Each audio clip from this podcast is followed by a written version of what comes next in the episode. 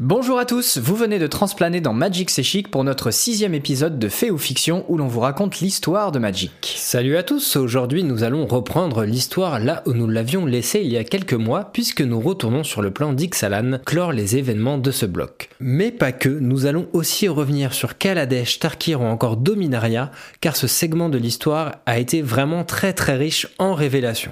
Mais pour ceux qui ne l'auraient pas encore fait, on vous encourage vivement à écouter notre épisode 5 sur l'histoire d'Ixalan avant de continuer bien sûr. Et petite anecdote à noter, Wizards avait lancé un sondage pour que la communauté puisse voter pour la tribu qui allait récupérer la cité d'Oraska à la fin de l'histoire. On va donc découvrir ici quel clan est le plus populaire chez les joueurs. Allez, c'est parti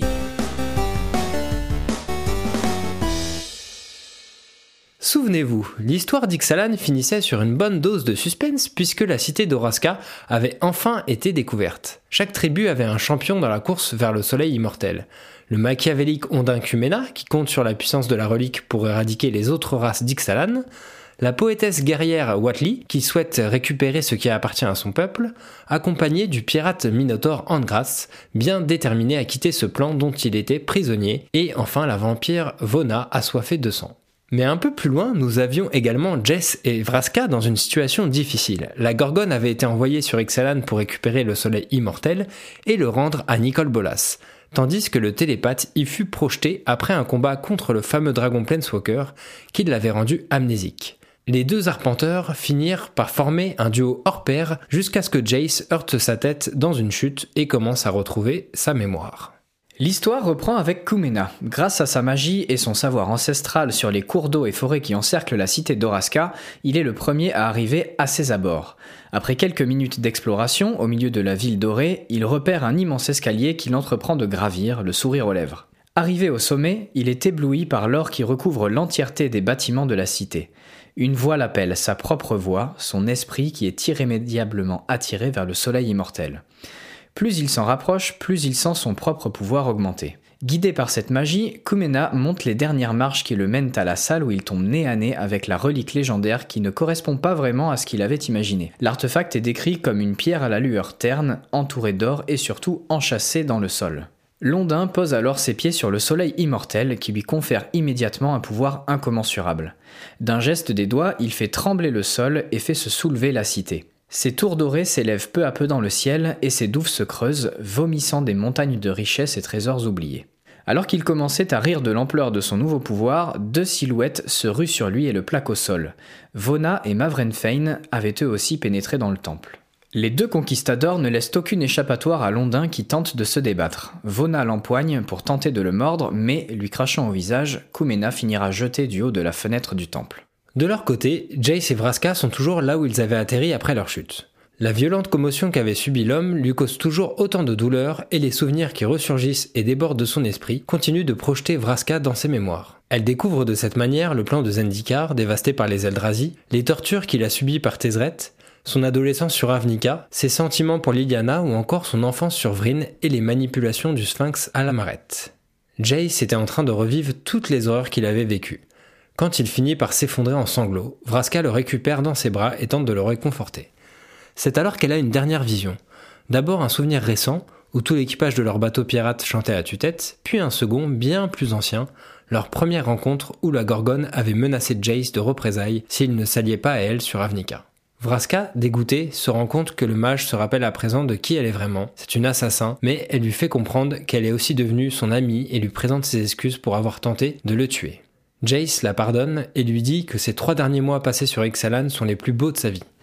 Touché, Vraska l'aide à se relever et ils repartent ensemble vers le cœur d'Oraska. Uatli et Angrat se sont retrouvés à faire route ensemble après que Tishana ait fait faux bond à la guerrière. Ils se dirigent vers les tours dorées qui viennent d'apparaître sous leurs yeux dans un puissant tremblement de terre. Sur le chemin, le Minotaure ne se gêne pas pour remettre en question les croyances de Uatli, le soleil mortel, la prétendue histoire de son peuple et son futur titre de poétesse guerrière. Même si elle ne l'avoue pas, tout ceci devenait de plus en plus insignifiant à l'échelle du multivers. Lors d'un instant, un frisson parcourt les deux individus. Angrad commence alors à transplaner et indique à Uatli de le suivre. Il la guide à travers les éternités aveugles vers un portail donnant sur Kaldem, un plan au froid comme Uatli ne l'avait jamais connu, et un plan que nous joueurs ne connaissons pas non plus. La seconde d'après, ils sont projetés en sens inverse et de retour sur Ixalan. Le Minotaur réalise alors que la force qui les retient ici ne doit plus être très loin d'eux. Sur le chemin, Watley lui demande où il irait lorsqu'il serait en mesure de quitter le plan, et Angrath lui répond qu'il compte revoir ses filles qu'il n'a pas vues depuis 14 ans, et glisse gentiment qu'elle se ferait une joie de boire le sang de l'empereur de l'Empire du Soleil. Après quelques kilomètres, il tombe sur un temple à la façade ornée par une chauve-souris. Watley se rappelle alors d'une des légendes racontées par son peuple, celle de la chauve-souris de l'Orient qui avait affronté Aklazots, le dieu chauve-souris ennemi de l'Empire du Soleil, et qui s'était plongé dans un sommeil enchanté suite à son combat. Puis la guerrière se pétrifie lorsqu'elle aperçoit une vampire avec de longs cheveux bouclés et l'allure d'une reine sortir du temple. Angrad s'adresse alors à elle en lui disant qu'elle est Sainte Elenda, celle dont les vampires rabâchent le nom à tout. Uatli dégaine son épée et prend une posture de combat. La vampire reste choquée en apprenant de la bouche de la guerrière que son peuple tente d'envahir d'autres terres alors que leur mission était uniquement de récupérer le soleil immortel sans semer de troubles. Décidée à remettre son peuple vampire sur le droit chemin, Elenda disparaît dans une brèche noire apparue dans l'air.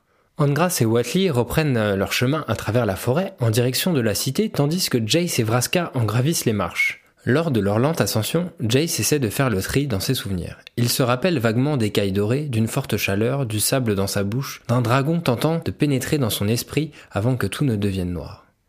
C'est le souvenir d'Ugin qui lui vient ensuite. En fouillant dans sa propre tête, Jace découvre une sorte de dispositif que le dragon esprit y avait implanté lors de leur rencontre sur Zendikar.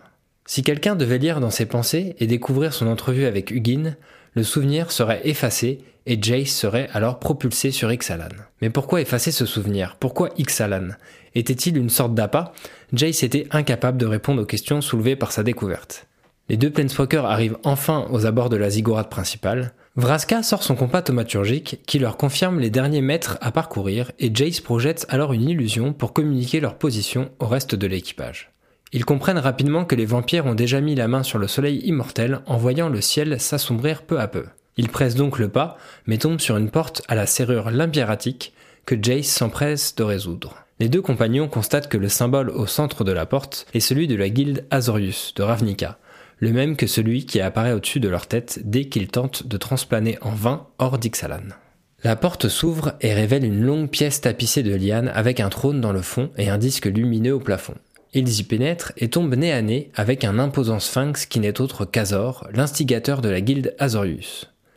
Jace se présente à lui comme le pacte des guildes vivant et Azor le félicite de ne pas avoir fait s'écrouler le système des guildes de Ravnica. Après ce rapide échange, le Sphinx comprend que les deux Planeswalkers sont ici pour récupérer le soleil immortel, qu'il identifie comme le verrou de sa geôle et sa plus belle création. Ils lèvent la tête et comprennent que la relique est en fait le disque de lumière incrusté dans le plafond de la salle et surtout que c'était ce qui les empêchait de quitter le plan. Vraska se demande alors pourquoi son employeur, Nicole Bolas, l'a missionné pour dérober un artefact séquestrant les Planeswalkers.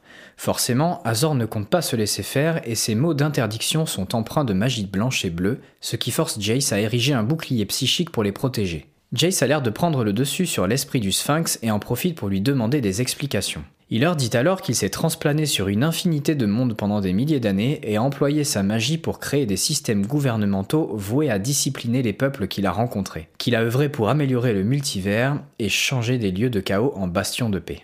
Vraska lui fait comprendre que son système de guilde prétendument parfait a été perverti une fois que le Sphinx a quitté le plan et qu'il l'a laissé à l'abandon, tout comme les autres mondes qu'il a voulu remanier à son image. Azor explique que le soleil immortel a été conçu pour amplifier les pouvoirs de celui qui le touche et empêcher les Planeswalkers de quitter le plan. Il a renoncé à sa propre étincelle de Planeswalker pour le créer et tenter d'emprisonner un ennemi bien précis. La stratégie était parfaite, mais l'individu avec qui il a élaboré ce plan a échoué. Il devait attirer leur ennemi sur un plan reculé pour qu'Azor puisse le téléporter dans cette pièce et activer le soleil immortel pour l'emprisonner.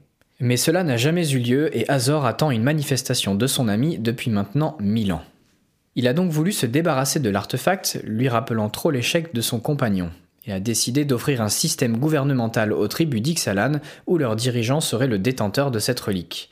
Il a d'abord offerte aux humains de Torrezon à l'est, mais estimant qu'il n'en était pas digne, l'a récupéré et s'est rendu compte qu'aucun autre peuple ne la méritait. Il a alors entrepris la tâche de parfaire le gouvernement d'Ixalan lui-même. Vraska lui rétorque que son système est un échec et qu'il ne s'en rend même pas compte. Le soleil immortel a généré des siècles de conflits car les peuples sont tous à sa recherche et a totalement déséquilibré le plan. Azor tente de se défendre tant par les mots que par la magie, mais Jace est plus fort. Dans un dernier aveu, il révèle que l'ennemi qu'il souhaitait emprisonner est Nicole Bolas. Jace pénètre dans l'esprit du Sphinx pour y récupérer des informations sur le dragon et comprendre les intentions d'Azor. Puis, de sa position de pacte des guildes de Ravnica, il prononce le jugement du Sphinx. Il le condamne à l'exil et à ne plus interférer dans la vie des peuples du plan. Azor déploie alors ses ailes et quitte le temple.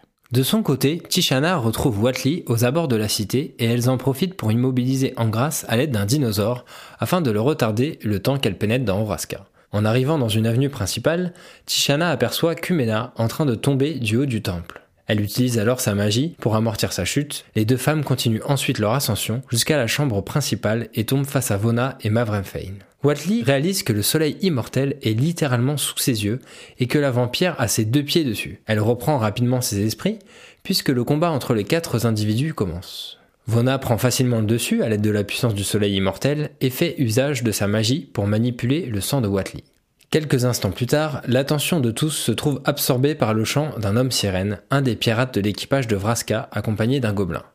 De l'autre côté de la pièce, le sol tremble et Angras débarque après avoir défoncé les portes principales.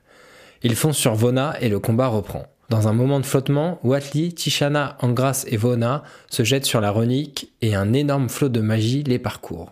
Watley prend alors conscience de tout ce qui entoure la ville. Émue, elle réalise notamment que les dinosaures ancestraux se sont réveillés. Remis de leur émotion, tous s'apprêtent à repartir à la charge quand le sol sous leurs pieds s'écroule totalement. On va rester quelques minutes sur ce cliffhanger et revenir 1300 ans en arrière au moment où le dragon esprit Hugin apparaît sur un plan inconnu. Il rejoint Azor dans sa demeure érigée par son peuple qui attendait lui aussi l'arrivée du dragon avec impatience. Hugin lui explique qu'il a élaboré un plan pour se débarrasser de Nicole Bolas, son ennemi juré, et qu'il a besoin de son aide. Azor allait devoir sacrifier son étincelle pour créer le soleil immortel, utiliser l'artefact pour emprisonner Bolas et la récupérer une fois cela fait.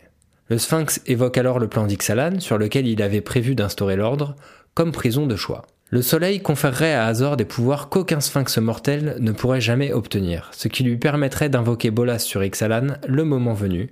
Hugin lui indique qu'il emmènerait Bolas de son côté sur le plan de Tarkir afin que le sphinx puisse concentrer sa magie sur cet endroit. Le plan paraissait pourtant sans faille. Mais c'était sans compter sur l'intelligence de Nicole Bolas, qui s'amusait à parcourir les plans et à y semer le chaos.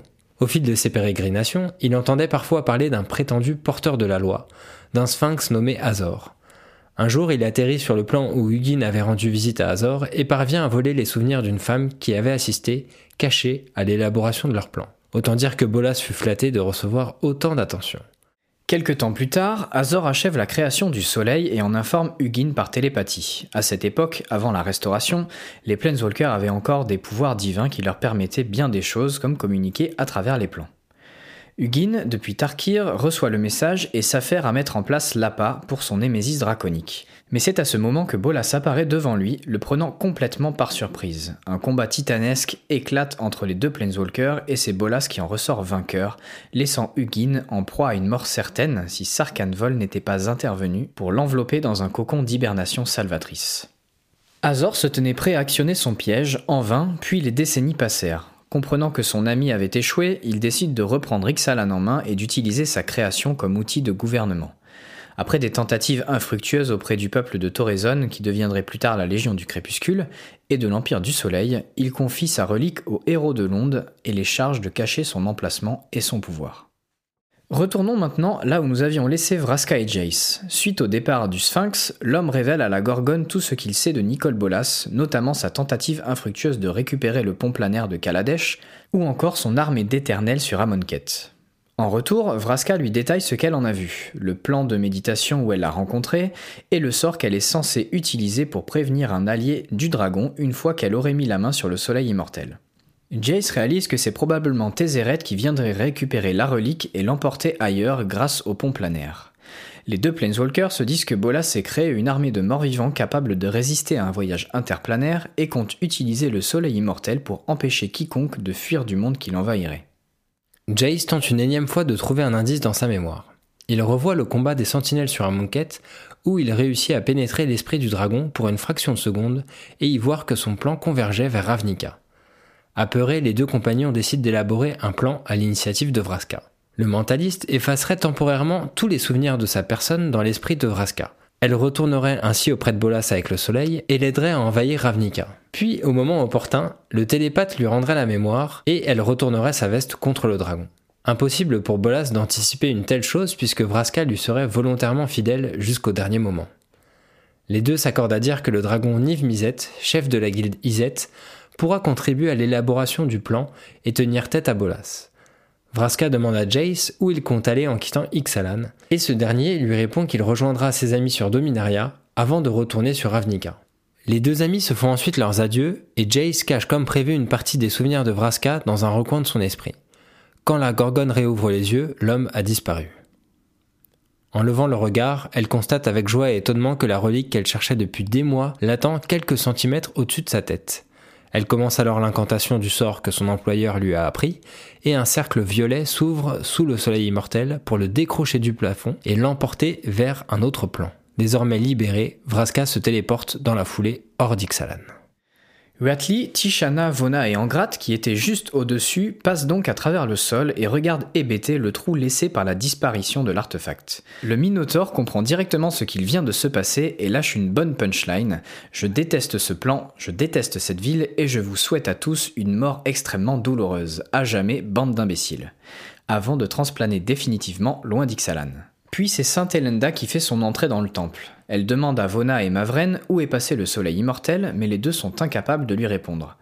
La vampire explique à Vona que la relique a probablement disparu à tout jamais et que la mission originaire de leur peuple était de la protéger, non pas de s'en servir à des fins égoïstes.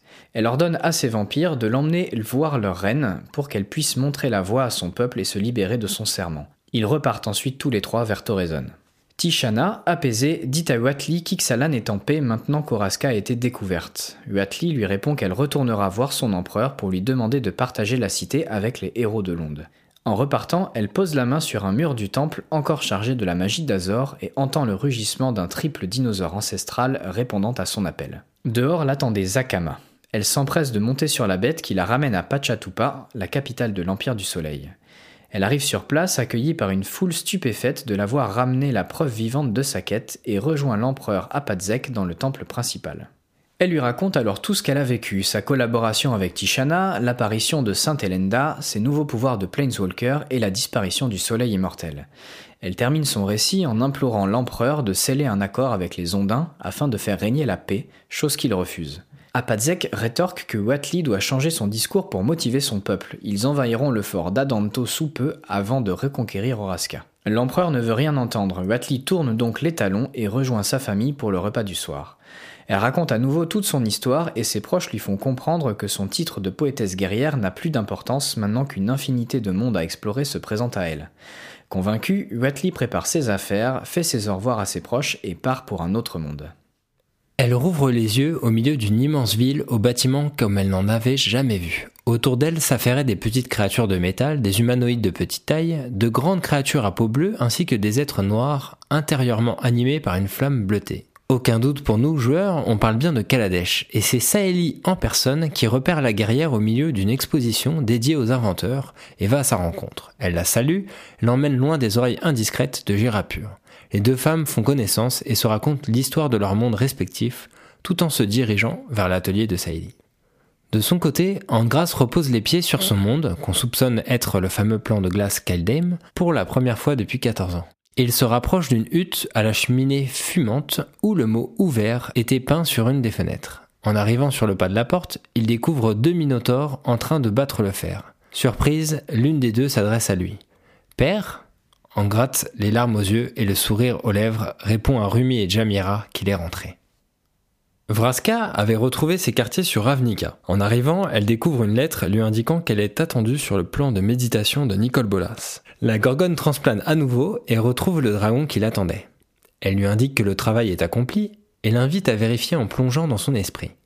Bolas s'extasie et la félicite il respecte sa part du marché qui consistait à l'ériger au statut de chef de la guilde Golgari de Ravnica.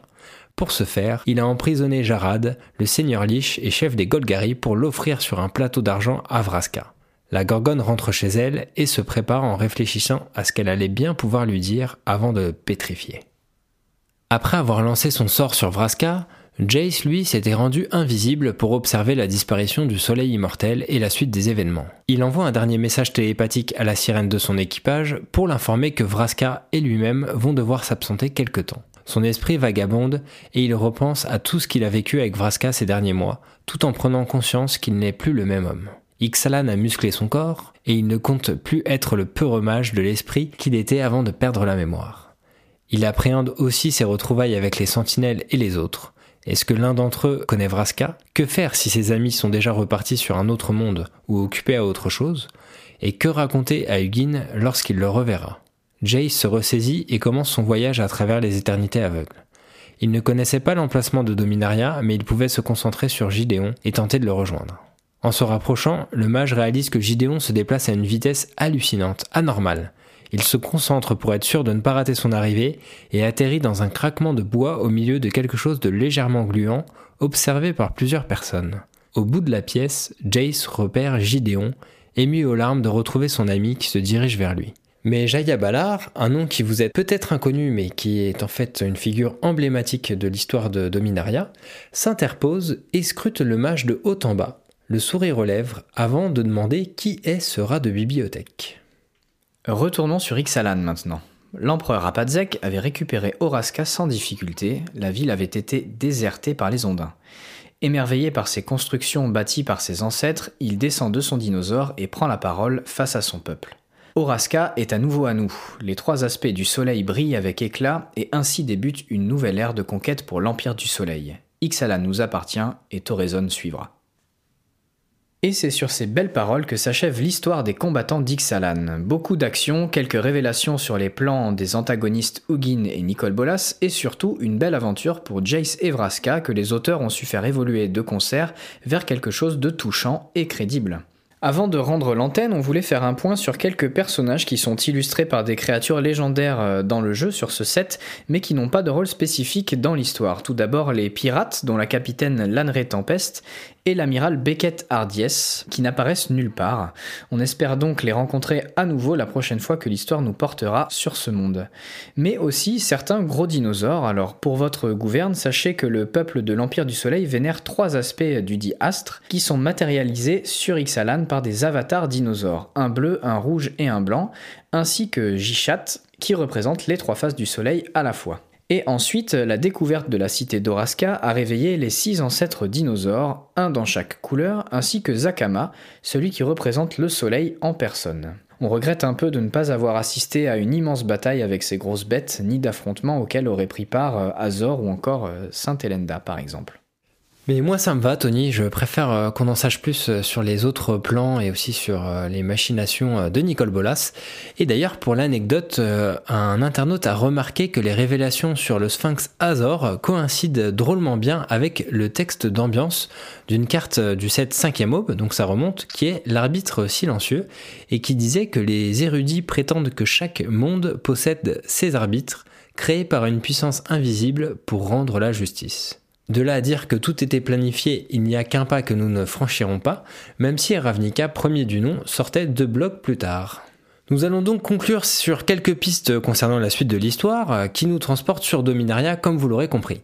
De ce que l'on sait, le plan est en train de se remettre de l'invasion phyrexiane, bien qu'elle est marquée sur de nombreux aspects. Quand l'histoire reprend, Dominaria fait face à la montée en puissance de la coterie, une sombre organisation dont les rênes ont été reprises par Belzenlock, qui n'est autre que le dernier démon vivant avec lequel Liliana est liée par un pacte, cette dernière étant, on le rappelle, originaire de Dominaria justement. On apprendra notamment ce qu'il se passe pour elle et Gideon juste après leur défaite sur Amonkhet, et on les suivra dans leur mission qui vise à se débarrasser du démon.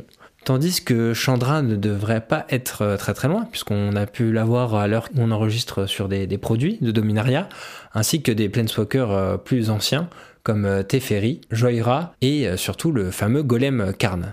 Donc pour vous resituer un peu tout ça, parce que là on renvoie, on va dire, à la mythologie ancienne de, Magic, on va vous préparer quelques faits ou fictions qui reviendront sur ces épisodes un poil trop lointains pour certains. D'ici là, pensez à vous abonner sur Facebook, sachant que les spoilers pour euh, Masters 25 et un petit peu plus tard pour Dominaria euh, vont commencer. On compte bien les relayer euh, à la vitesse de la lumière, donc si vous ne voulez rien louper de tout ça, c'est sur Magic C'est Chic que ça se passe. Merci à tous de nous avoir écoutés et à la prochaine À bientôt